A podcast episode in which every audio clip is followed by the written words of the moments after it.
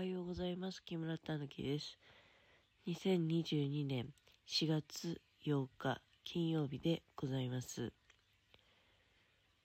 いや、本当にですね、1週間過ぎるの早いなっていうふうにも思いますね。で、今はまだね、布団の中からもうおしゃべりしているっていう状態でございますが、あの、実はね、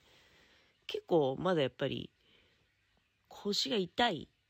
んですけど、まあ、そんなにあいたたたっていうことじゃなくて、まあ、ぼんやりと、ただあの、あれですよ、何もしなくても痛いってことはないよ、さすがに。それは、そんなことになったらもう即病院に行くよね。あの、動かすと痛い。これは変わらないんですね。で、まあ、ただ、うん、長いなっていうのは思う。で、まあ明日も仕事あるんでね。まあでも、今週は一日しかなくて、まあ一日頑張れば、まあいっかっていう感じなんだけど、まだ寒いし、やっぱり寒い時、痛いのって辛いんだよね。まあでも、寒い時痛いのって辛いんだよねって言っても、まああの、繰り返しになるけど、動かすと痛いっていうので、例えばこう、ひとたび配置されてずっと、まあ、例えば立っている姿勢だったりとかね。そういうことであれば痛くないんですよ。その、体を、体勢を変えた時に、変えた、その返しなに痛みが出るっていうかね。うん、まあ、その、だからいわゆるあれですよ。腰痛の感じね。まあ、ふとね、思ったのは、あの、まあ、私、うん、まあだから、この間もその痛みの、なんていうの、基準がなくて、まあ、わかんないと。で、結構、その限界まで我慢する節があるっていう話してたじゃないですか。で、子供の時なんかも、まあ、その、自分の父親が起業してね、うん、今風に言うと起業、起業家だったんですよ。それで、ただまあ、お金がなくてね、だ借金はあったんだけど、お金はないっていう状態で、そうするとね、あの、誰も病院に行かないんですよ。うん、だから、まあ、本当に具合が悪ければそれ病院に行ってたと思うんだけど、基本、病気にはなれないっていう、あの、なんかいつもね、危機感の中で生活を、特に母とかね、してたから、あの、病院には行かず、で、病院に行かないっていう習慣が出来上がっており、まあ、うちの母なんかはね、そこそこお金に余裕ができたあたりで、なんか一気に、まあそこそこお金ができたっていうよりも、その後で結局は最終的に、その、うまくいって、すごく順調になり、それを全て失うってとこまで、あ私の父親っていうのはそういうとこまで行っちゃうんだけど、で、そうだね、母がいろいろもガタが出てきたのってその頃かな、なんか、全てを失って、気が抜けたんじゃないかな、その張ってた気がね、一気に、あの、すごい、いっぱい病気出てきちゃったよなっていうのはある。まあでも今もね、あの、元気に暮らしておりますが、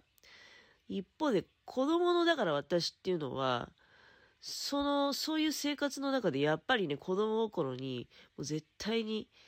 具合悪いって言えないっていうのもあったんだよね。まあ、なんか、学校に行きたくなくて、あの、具合の悪い様子を出すっていうようなことは、まあ、子供って時々そういうのあるよね。特に私、あの、体育ができなくて、プールが嫌いっていうのがあって、だからその、プール開きとかね、あとは、運動会、マラソン大会、こういう時にね、ああ、具合悪いなっていうふうに、まあ、半ば本気だったと思うんだけどね、本当に行きたくないから、あの、そういう現象が起こると。だけど、もう、それを起こるパターン決まってるから、大人からしてみたらもう仮病っていうのは、軽病っていうふうにね、あの、認定されちゃうと思うんだけど、まあ、とにかくその実際に本当のその体調不良っていうのは、比較的ね、言えないっていう頭もあるし、あと、だからならないんだよ。で、その習慣がずっと大人になっても続いていて、まあだから丈夫な人だねってなかなか休まないよねっていうふうにあ言われるタイプで。で、過去配信に言ったことあると思うんだけど、だからずる休み傾向なんですよ、基本的に。具合が悪いって言っても。まあ、ところが本当に具合悪いよ。例えば、頭痛くなったり胃が痛くなったりっていうことはあるんだけど、ただ、休むっていうのは、やはり、その、本当に会社が嫌になって、だから、まあ、辞める兆候っていうかね、そういう感じなんですよ、私の中では。で、あの、痛みに関しては、だから基準がわからず、なかなか、その、これはどうなのっていうね。で、病院にも、だから、この腰、腰痛も、あの、初めてぎっくり腰になった時に、いや、安静にするしかないんだよって言って、湿布だけくれたっていうこと以来、もう絶対に病院に行かないって決めているんですけど、実は、あの、まあ、私が、実家に帰ってね、で、なんかちょっとやっぱり、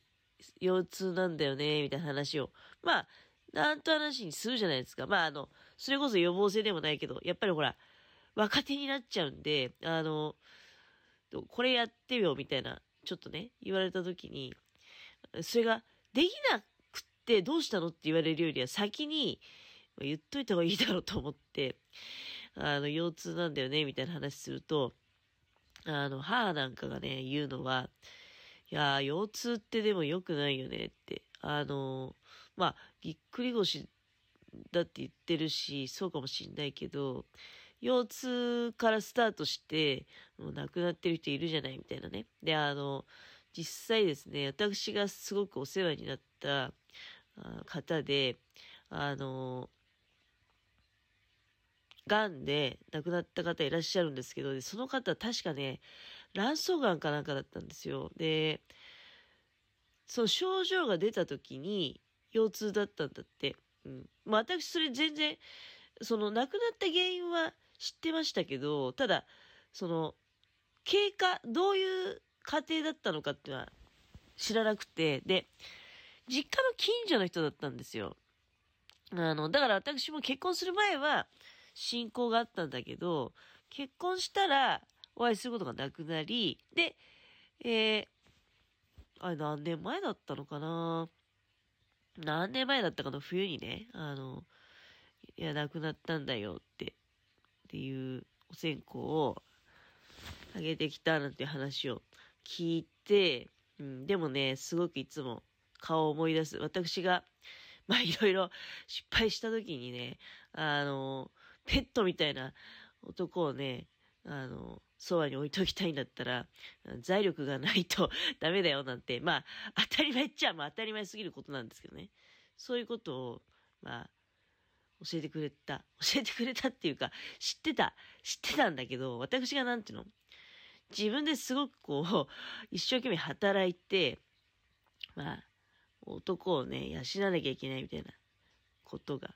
あったのね。その当時ね。もうだからもうそれはもう15年以上前の話。うん。15年以上前の話。20年近く前かな。あの、で、まあ、言われたわけよ。ほんの短期間だったけどね。で、そうならそれは話ずれちゃうんだけど、あのまあ、とにかくそういう人がすごくね、なんか優しい人だったんだけど、あの亡くなった原因が、うん、卵巣がんで、で、腰痛。まあほら、もうその具合悪いって時は、会って話してないから、だから、どういう腰痛だったのかとか、そういうのは聞いてないよ。うん。ただ、まあ、確かにね、あの、ちょっと最近だから、この腰痛長いなって思って、まあもちろん、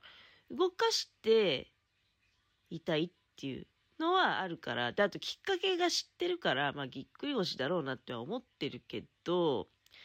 まああの、素人判断をね、長々と続けるんではなく、治らないのであれば、まあ病院に行こうかなって思い始めているえー、今度の月曜日でだから2週間経過するわけよね。この辺っていうのもさ、最近はラジオトークで喋ってるから、そういうふうにこう意識してて、何日からスタートしたっけとか思ってるけど、私も全然無頓着だったので、で、健康診断も一回も行ったことないのね。あの、新潟、新潟市っていうかあれ、協会憲法からのお便りで、黄色い封筒で来るんだよね。で、実は昨日、健康診断を受けましょうって、受けてくださいっていうのが来たのね。あの、例えば、診断の内容によってはいくら負担していただければこのまで、ここまでの広範囲でできるしとか、まあ基礎検診だったらあ無料でこれだけの範囲でできるしっていうのがあって、でも私なんかあの献血行ってて、その血中のいろいろなことデータ分かってるからいいやなんて思ってたんだけど、最近は献血もね、あの献血行くと具合悪くなっちゃうから、行けないっていうのがあって、で、まあ、いや、行ってもいいんですよ。行けば、受け、つけてはくれるんだけど、血取るのにすごい時間かかるようになっちゃって、ちょっとね、あの、ショック受けてるなんて話もしてたじゃないですか。でも、今その、使える使えないっていうお知らせは多分ないんだと思うんだよね。うん。まあだから、あの、ただ、その血液の中身はお知らせしてくれるんだけど、まあとにかくただ献血も最近行けてないし、だその黄色い封筒を見てね、あまあ健康診断も受けた方がいいのかななんていうことは思い始めてるんだけど、思い始めてるんだけど、あんまりね、私健康診断好きじゃなくて、まあまたそのうちそういう話題もするかもしれないけど、まあとりあえず今はね、腰痛に関しては、その、まあ、推移を注意しているところでございます。以上でございます。